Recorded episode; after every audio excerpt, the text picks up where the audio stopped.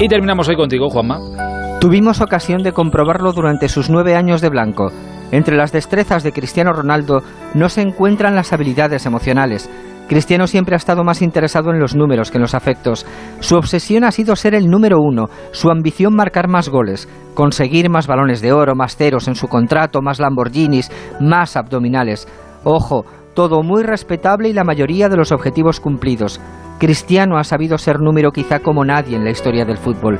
Lo que no ha sabido es ser querido más allá de su contribución numérica. Su relación con el Real Madrid fue un matrimonio de conveniencia, sonrisas para las fotos, pero camas separadas. No ha sido muy diferente en la Juventus. Que ahora salga pidiendo que no jueguen con su nombre es simplemente una excusa que se ha buscado para que sigamos hablando de él. Así funcionan las personas con los afectos al revés. Es posible que Cristiano diera cualquier cosa por volver al Madrid, hasta creo que estaría dispuesto a rebajar su contrato, quién lo sabe. Lo que no imagino es un gesto de humildad, de cariño, una aproximación sentimental hacia el club con el que lo ganó todo. Y mira que hubiera sido una buena historia. Tres años después la BBC vestida de blanco radiante.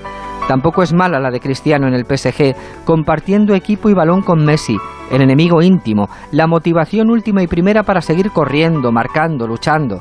Pase lo que pase, el viento parece soplar a favor del Madrid. Si Cristiano acabara en París, Mbappé tendría una razón más para cambiar de aires. Pero no adelantemos acontecimientos. Esa es otra novela que se resuelve en 14 días, quizá en el último minuto del plazo, como en los viejos tiempos, cuando el fax era el marcapasos de nuestros corazones. Buenas noches.